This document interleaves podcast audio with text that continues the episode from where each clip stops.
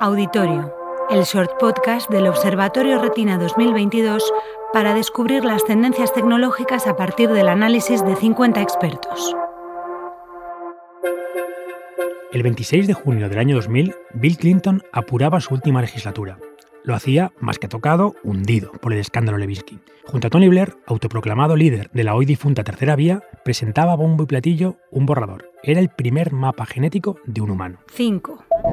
Salud más allá de la ausencia de enfermedad. La decodificación del ADN no se completó hasta 2003. Nada nuevo entonces y nada nuevo ahora. A todo político le gusta presentar cosas, aunque estén sin terminar. Ese proyecto, Genoma Humano, logró una cartografía de los 23.000 genes de una persona. En concreto, de James Watson, codescubridor de la estructura del ADN. Se habían invertido unos 2,2 millones de euros. En otros términos, 13 años del trabajo de un grupo de investigadores del más alto nivel.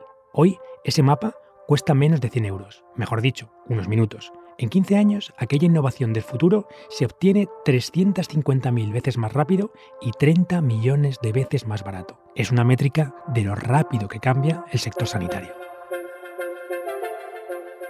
Páncreas artificiales como el que desarrolla MedicSense, inteligencia artificial aplicada al análisis de historias clínicas como el de Savannah, Big Data para la detección temprana del cáncer como hace Amadix, o exoesqueletos que permiten a niños con parálisis recuperar la movilidad. Es el caso de Atlas 2030, desarrollado por Elena García Armada, investigadora del CSIC.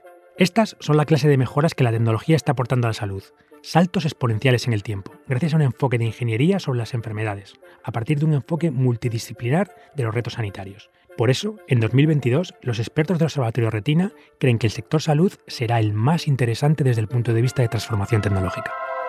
Auditorio, el Observatorio Retina que se escucha.